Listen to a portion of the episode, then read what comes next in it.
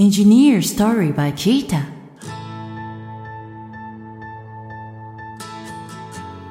日本最大級のエンジニアコミュニティキータプロダクトマネージャーの清野俊文です。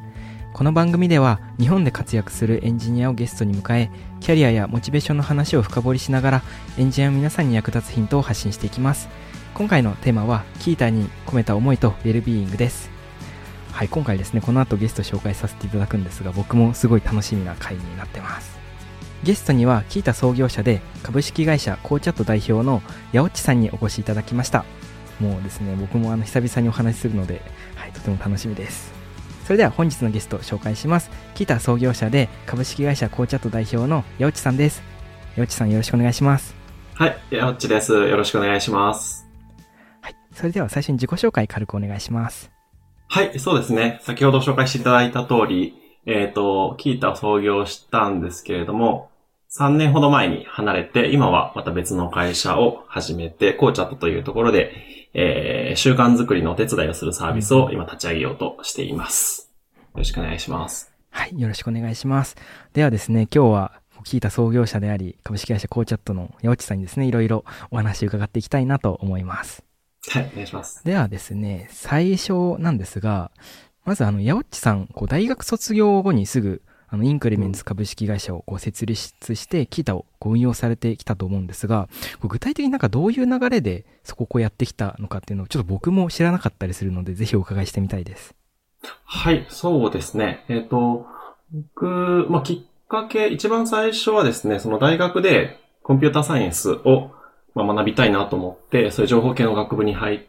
りました。で、えーその間に、まあ、大学の講義でプログラミング学びながら、インターンでいろんな会社で実際にこうウェブサービスを作るっていう体験をしていって、まあ、すごい面白い、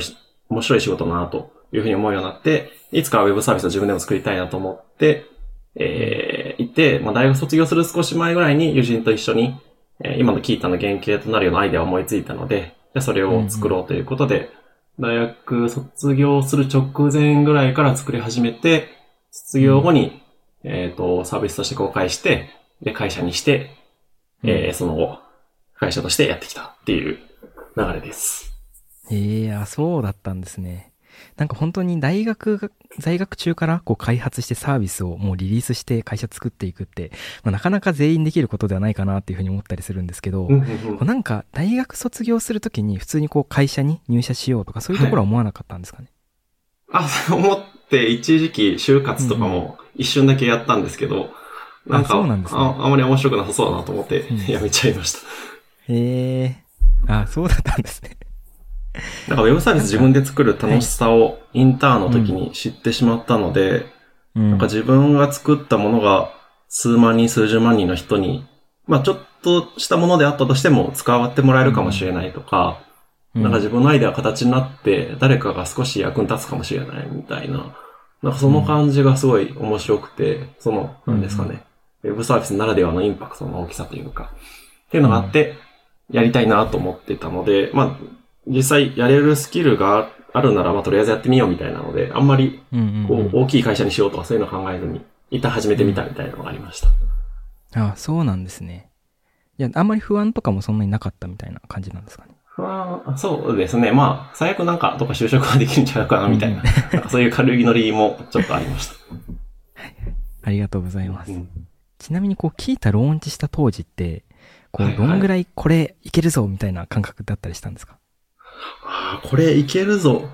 あんまなんかすごいこう自信持ってやってたっていう感じではないですね。うんどちらかというとその自分がこんなんあったら面白いなとか、こういうのあると、まあ少なくとも自分は使いたいなみたいな、なんかそういう自分が欲しいとか、自分が困ってるからなんとかしたいみたいなのが根っこにあったので、で、うんまあプラス、もちろんいろんな人に使ってもらえたら嬉しいなって気持ちはありつつも、うん割とこう自分にとって必必要そうとか嬉しいとか、うんうんなんかそこが原動力であった気がします。うんうんうん。なるほど、ありがとうございます。じゃあそこからもう会社作って、まあ、キータのこう、グロースのところにこうずっと、こう力を注いできたっていうような感じなんですかね。そうですね。そうですね。こう実際会社を、こう、まあ、自分で作って、こう、会社を経営したっっていう感じだと思うんですけど、はい実。際こうやってみて大変だったこととか、良かったこととかって何かあったりしますか？えーと、大変だったことの方がいっぱいですね。はい。ありますね。大変だったこと、そうですね、その、どこか会社で、まあ、インターンとかアルバイトを除くと、その、正社員とか、いわゆる社会人として働いた経験なかったので、全く何もわからないところスタートだったっていうのが大変でしたね。うん。どうやってうんう、ん。うん、例えば、お金の計算したらいいんだろうとか、えっ、と、うん。何か困ったことあった時に誰に相談したらいいんだろうとか、採用ってどうやるんだろうとか、契約書ってどうやって結ぶんだろうとか、なんか一個一個手探りで、うん見つけていった感じなので、そこはかなり大変だったし、なんかいろんな失敗、うん、今振り返ると良くなかったなみたいなやり方とかも、うんうんうん。すごいたくさんしてきたなっていう気持ちがあります。うんうん。一方で良かったことは、ありがたいことにいろんな人に使ってもらえるように、どんどんどんどん広がっていって、なんか直接、うーん、例えば、なんですかね、聞いたで記事を書いてたおかげで転職できましたとか、ううんーん本の執筆依頼が来て出版しましたとか、うん。そうした何かこう、直接しそれまで知らなかった、関わりがなかった人の、うん。まあ、人生というか生活にちょっとプラスな影響を想定はしてなかったけれども、うん。なんかお渡しできたというか、っていうのを起こすことができたっていうのは、そういうのを聞くときはすごい嬉しかったですね。うんうんうん。ありがとうございます。もうそこは僕自身も今、こう聞いたの、うんまあ一個プロダクトマネージャーとしていろいろやってるところがあるので、あ僕も今聞いてて、ああー、確かにそうだなっていうふうに思いましたで。すよね。ありがとうございます。キータは9年ぐらいずっと経営をやってらっしゃったって感じなんですかね。そうですね。2011年から2020年。うんうんうん。その中で一番こう印象深かった思い出とかってあったりしますか？印象深かった思い出は、ね、ネガティブな話なんですけど、えっと、サービスが落ちた時に一気にね、ツイッターのトレンドに入るっていうところが、さはいはい。その、採用の方というか、ある程度規模が大きくなるとなっていて、実際にそういう時にまあ、落ち着いてから、そのバグ修正とか、リカバリー落ち着いてから検索してみると、たくさんの人が、ツイッター落ちたとか繋が、あーツイッターじゃない、聞いた落ちたとか繋がらないとか、大量にツイッターに書かれていて、なんか普段はその数字としては、例えばリアルタイム何人見てるとか、PVUU がこれぐらいあるとかっていうところでは見てたんですけど、実際落ちた時の反響を見たら、あ、これだけの人が今仕事でまさに必要として使ってるんだなとか、こんな人たちに、えっ、と、使われてて逆に落ちるとこれだけ困らせちゃうんだなっていうところをうんなんかすごい実感するので、なんでサービスが落ちた時に、改めてこう、聞いたっていうサービスの重要性を感じるなっていうのが。思い出に残ってますね。ありがとうございます。もうそこはもう僕もまさに日々感じてるところで、やっぱ今も、最近はちょっと落ちてるトレンド、はい。トレンド、そうなんですよね。トレンドやっぱ乗ることありますし、やっぱ障害起こって、キータの社内でこう対応するってなった時に調べ物するとキータが出てきて、で、それ見ると落ちてて見れないっていうのがよくあったりするので、まあ、そんぐらい自分たちにとっても、まあ、不可欠なサービスになってるなっていうのは、まあ、そういう時に日々感じますね。ああいいですよね。そういうありがとうございます。でちょっと今のお話に移らせていただきたいなと思うんですが、株式会社コーチャットという会社を設立していらっしゃると思います。こはい。のコーチャットっていうところではどういうことをやってらっしゃるんですかね？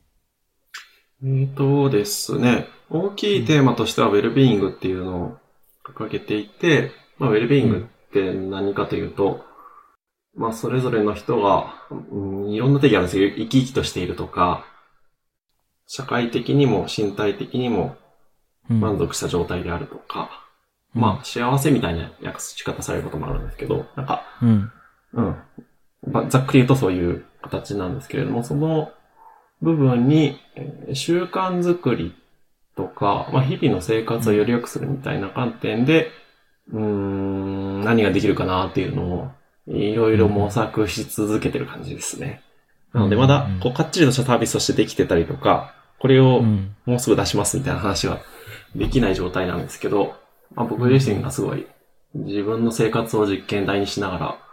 勉強したりとか、うーん、試してみたりとかして、なんかどんな形を作れるかなみたいな模索してるようなのを今やってます。うんうん。なるほど。ウェルビーイングっていうところ一個大きなテーマとして、こう何か今模索してるような、まあ状態っていう感じなんですかね。そうですね。うんで話しててなんかめちゃくちゃ抽象的な話ばっかしてるなと思ったので、もうちょい具体的な話をすると、例えば最近、最近では少し前にハマってたのがその即興演劇っていうのがあって、うんえ。っと、何かっていうとその台本なしに、えっと、お題だけ与えられて、二人だったり三人で何かを演じていくみたいな。で、相手の、まあ、例えば、清野さんと僕が二人で即興しましょうってなった時に、僕が挨拶で、例えば、こんにちはって言ったら、清野さんはそこから何かこう、言いぶりとか表情とかから察して、関係性、こんな感じかなみたいなので、例えば会社の同僚みたいな雰囲気するかもしれないし、こう、お客さんと、えっと、営業スタッフみたいな感じになるかもしれないし、みたいなので、こう、うんパッと演じていくみたいなのがあるんですけど、なんかそれも、うんと、ウェルビーイングというか、に繋がってるなと思っていて。なんか今何感じてるかとか、相手の雰囲気から自分はどういう感情が生まれたかとか、っていう、その感情とか感覚みたいなところに、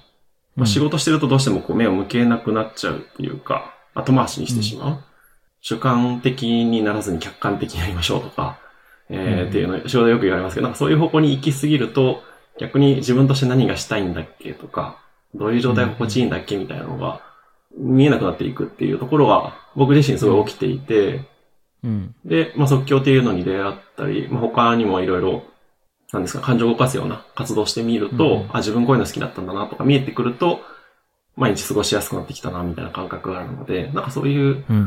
ものを自分としては体感して、いい状態になってきてるなと思うんですけど、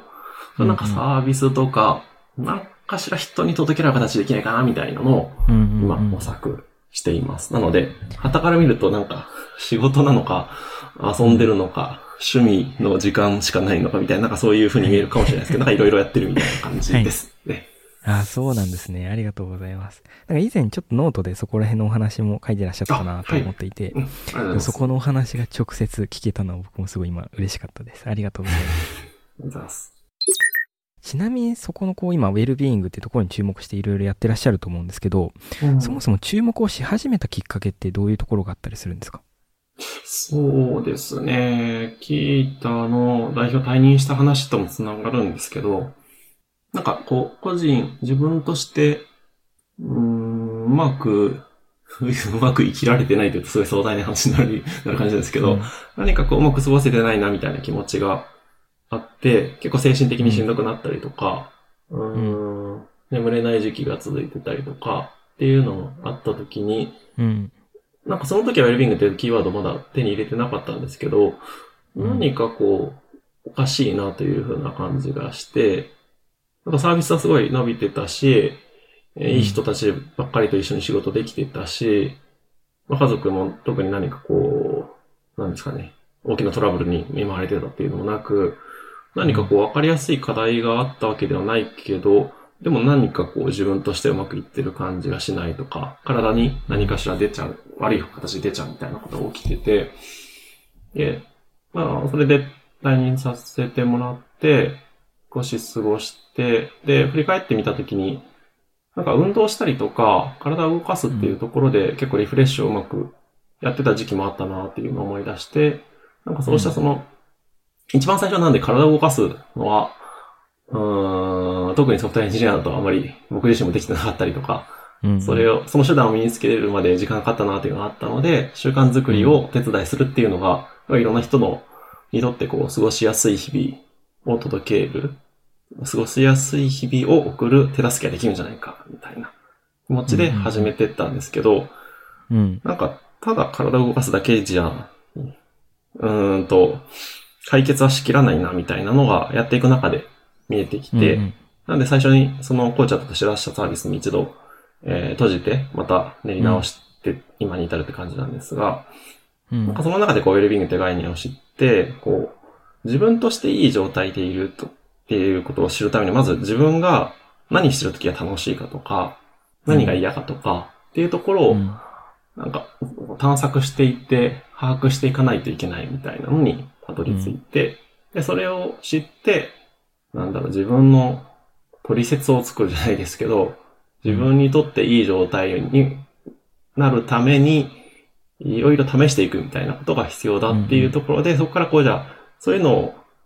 えー届けるのがウェルビーイングっていう形につながるんじゃないかっていうところで、えー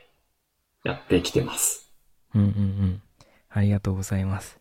まあ、正直なところ言うと僕も、あの、八内さんからうん。今のこう、プロダクトマネージャーみたいな役割を、まあ、ちょっと受け継いではい。今や、らせてもらってると思うんですけど、やっぱ最初の頃ってすごい、やっぱプレッシャーもあったし、実際失敗もいっぱいしたし、ストレスすごいかかって、あ、もうこれ本当にずっとこのままやっていけるのかなみたいな思ってたりしたんですけど、どただその中で僕も結構その生活習慣みたいなところをすごいちゃんと見直したりとか、あと今、あの、うん。トレーニングとかもやったりとか、うんそういうのを実践してるんですけど、この数年ぐらい。で、そこでだいぶそこら辺のこう考え方とか、自分自身のこう、なんていうんですかね、メンタルのスタンスというか、みたいなのが変わってきた感覚はあるので、なんか本当にこういうところって、すごいあんまり無視できないというか、すごい大事なところなんだろうなっていうのを僕自身も思ってたりします。ですよね。なんか体は資本みたいな言葉ってすごいうん。言い古されてますけど、結構そこに至るのかなみたいな気持ちはそうですね。やっぱり、もう本当に、こう、いい精神はいい体に宿るじゃないですけど、健康的な体に宿るじゃないですけど、やっぱ体しっかり作ることで、やっぱメンタルも変わっていくみたいなのがあるのかな、みたいな僕自身も、ちょっと実感してたりします。ありがとうございます。はい、ではちょっと質問を変えさせていただきたいなと思うん。ですが、まあ、ちょっと僕も今、あの、八内さん。から受け継いでプロダクトマネージャーやらせてもらってるん。ですが、ちょうどこのタイミングで、ちうん。ょっと半分相談と半分こう質問みたいなところをさせていただければなと思ってます。はい。で、もうぜひここをお伺いしてみたいなと思ってるところなんですけど、やっぱうんプロダクト作りしてる中で、こう、いろいろ機能とか出したりすると、やっぱその機能喜んでくれる人もいれば、逆になんか違うみたいに言う人とかっているじゃないですか、どうしても。はい、はい、はい。らそういう時って、どう考えて、こう、プロダクトにこう、機能を追加していくかとか、方向性決めてたのかを、ぜひ、八内さんの意見を伺ってみたいなって思ってます。そうですね。うん、そうですね。自信持ってとか、偉そうな話ができるのは何もないなと、今聞いてて思ったんですけど、ただ、大事にしてたのは、その、特にお客さんとか利用者の方が増えてくると、やっぱうん。り、意見ってどんどんどんどんこう、多様になっていくというか、うん。その人にとってどう嬉しいかとか、逆に嬉しくないのかっていうところが、すごい数の種類の意見として返ってくるなっていうふうに思う、感じるようになったので、うん。なった時にこう、やっぱ全員に対してうまく届けるっていうのはもう無理だなっていうのはあるタイミングでうん諦めてしまって、うん。そうなった時にこう、よりどころになるのが、こう自分としてどうしたいかとか、まあ、まあ会社としてっていう形に、僕の場合創業者兼代表だったんで会社としてっていうのと自分としてがだいぶ近かったんですけど、会社として、えーどういう目的でそもそもこれを作ろうとしたんだっけとか、うーん、何のためにこれを出すんだっけっていうところを、なんか忘れないようにするっていうので、で、そこに対してうまくいってるかどうかが、基本的にその判断軸としてあって、っていう感じですかね。うんうん。ただなんか想定外の明らかにこう、まずいことが起きてるとか、なんかすごい良くない体験させてしまったなっていうところがあったらそこは修正した方がいいと思うんですけど、まあそういうのがない場合は、まあいい悪いはやっぱりその人によって違うので全部。見切れない以上、まあそもそもそれを始めようとしたところで合ってるかどうか、そこになんかいい形になりそうかどうかっていうところでいるしかないのかなっていうのが思ってます。ありがとうございます。やっぱりどうしても。いろんなものを出していく中で、まあ最後はやっぱ自分たちが決めるしかないと思うので、うんうんうんうんそこがどれだけやっぱり、まあ世の中にどれだけまず求められているのかっていうところ、なんか世の中と全然なんかずれたことを自分たちが主張してそれ出してもあまり意味がないと思うので、うんまあ、そこをちゃんと自分たちで信じて進んでいくっていうところが大事なのかなっていうのは今僕もお話聞いてて思いました。最近だとツイッターとイーロン・マスクの件とかね。まああれがいいか悪いかは、まあわからない。まだ現状 どうも誰も言えないと思うんですけど、うん。あれもまあ極端な例ではありますけど、一つそうんの、こうだっていうところを突き進めていくっていう形だなと思うので。う。うんんでちょっと次の質問もさせていただければなと思うんですけど、はい。あの、ヤオッチさん、キータを作ってる時に一番大事にしていたこととか、ここだけは、こう、価値提供のこう、考え方をずらしちゃいけないみたいなところってあったりしましたか？そうですね。えっと、うん。自分も一利用者ではあったんですけど、利用者のためになるかどうかっていうところ、そこだけで、そこを最優先に置くっていうところですかね。うん。うん。とどうしてもこう、運営側としてのやりたいこととか、う。うんんメリットと、利用者とのメリット、利用者の人たちにとってのメリットっていうところが、まあ、重なるときは問題ないですけど、ずれるときとかはあったりするので、うんその時に利用者の方を優先する。そちらに対して誠実に向き合うっていうところは、ぶらさずやってきたかなと思います。うんうんううんん、なんだろう、例えば、炎上とか頭にありましたけど、うん。えー記事が炎上した時に多分、運営者視点だけで都合を考えると、なんか、何も答えないとか、まあ、うん。黙殺するとかっていうのも一つのやり方ではあると思うんですけど、うん。まあできる限りそこを、その、利用者として、なんか不安に感じるとか、運営に対する不信感みたいなのが出ないように説明を尽くしたり、うん、できる限り、こう自分たちは何を考えて、どういうことをしようとしてるかっていうのを伝えようとしたりとかっていうのはうん。やっていて、まあ、100%できてか、できていたかっていうとできてないところもありはしたんですけど、少なくとうもん。伝えようっていうところを大前提に置いて運営してたなっていうのは、そこはすごい大事にしてました。うんうんうん。ありがとうございます。なんかそこは今も、あの、 Qiita の運営として引き継がれてるものあるなって今聞いていて、ああ、見てて。今、感じていて、例えば今、 Qiita の運営、あの、CX 工場組織みたいなところを作って、あの、GitHub ディスカッションズを使って、こう、ユーザーさんからの意見とか、フィードバックを全部公開してるんですよね。で、その中での、こう、やり取り自体も全部公開するっていうこともやっていたりするので、やっぱりユーザーの人たちにちゃんと向き合って、ちゃんと運営としてもそこに対してコミュニケーションを取っていくっていうのは、まあ、今もやってたりするので、うん。矢内さんが作ってくださったものが今も生きてるんだなっていうのは、今もあの改めて感じました。それは嬉しいですね。やっぱり聞いたって、その、利用者の人たちが投稿してもらうコンテンツがうん。価値にどんどん繋がっていくものなので、なんかそこをわざわざ書いて、時間かけて書いて、聞いたっていう場所以外もある中で出してもらえてるっていうのはう、ん。ありがたいことだなってすごい思ってたんで、うん。いや、もう本当にそうですねここ。には向き合いたいですね。今のキータにどういう印象を持ってらっしゃるか伺ってみたいうです。ん。印象、そうですね。めちゃくちゃ裾野が広がったなっていう印象ですかね。はい。うんううんーんと、その、作って数年とか、まあ、10年いかないぐらいの時は、比較的こう、ソフトウェア自分でバリバリ書くとか、まあ仕事に限らず趣味でも書いたりとかうん。っていう人、なんていうんですかね、まあ、この言い方いいのかわからないですけど、中級者とか上級者とかっていう人がうん。割合としてすごい多かったなっていうふうに感じてるんですけど、最近だと、プログラミングをまあこれから学びたいっていう人もどんどんどんどん使ってくれてるような印象があるので、う。うんん。なので、なんだろう、技術的なレベルは多分いろんな人がいる場所になってるんだろうなと思っていて、まあそうなってきた時にじゃあ、それぞれの人が求める情報が違ったりとか、えー発信できるものが違ったりとかして、そこどうするかって難しいよなっていうので、まあその質問の機能を作ったっていうのも多分そこの一つだと思うんですけど、うん。なんかいろんな人が使うような場所になってきてるなっていう印象はありますね。うんうんうん。ありがとうございます。まあ、まさにそうですね。やっぱり当時の、こう、キータがローンチされた当時とは、いろいろ雰囲気とかも変わってきたりしているとは思うので、うんだからそこはやっぱ今の運営がしっかり考えてやっていかないといけないところなのかなっていうのは思ってます。ありがとうございます。ちなみに今後のキータに期待していることとか、はい。なんか思いみたいのが、メッセージみたいのがあったら伺ってみたいです。そうですね。期待してることは、うんと、勝手に期待してるって感じなんですけど、はい。うーん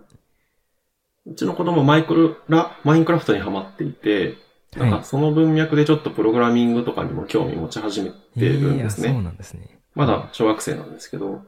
うん。そう。で、まあ中学のプログラミング授業があったりとかっていうので、なんか仕事のためにやるとかっていうのじゃなく、もう一つの遊びとして入ってくる人がが増え続ける流れっていうのはどんどんあると思うので、うん。まあそうなった時にこう、うん、大人子供って分けるのはあるかもしれないですけど、子供たちにとってもいい場所になると、なんか素敵だなっていうのは思いますね。うなんかそこでこう、なんだろう、簡単な記事を書いて、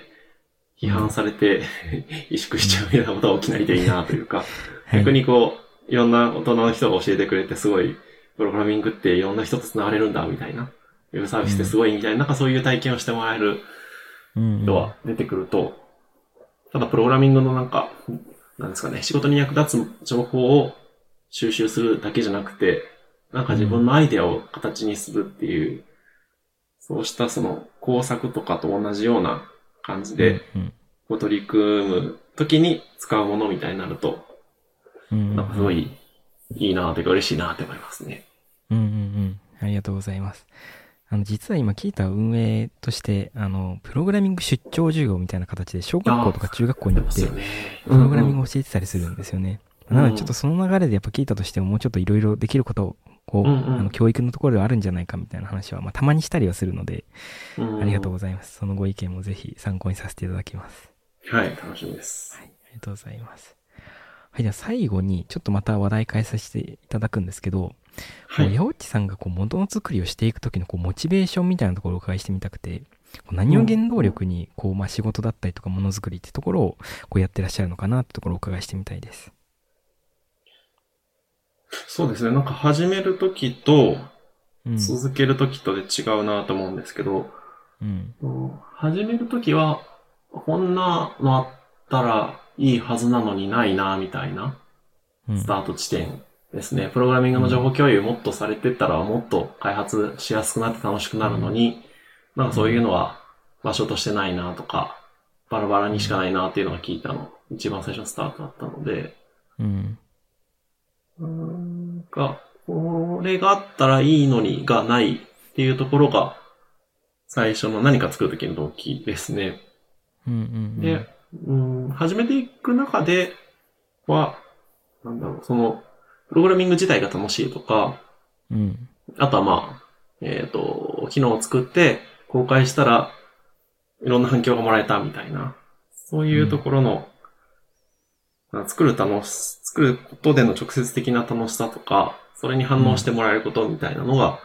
大きくなっていったなと思うんですけど、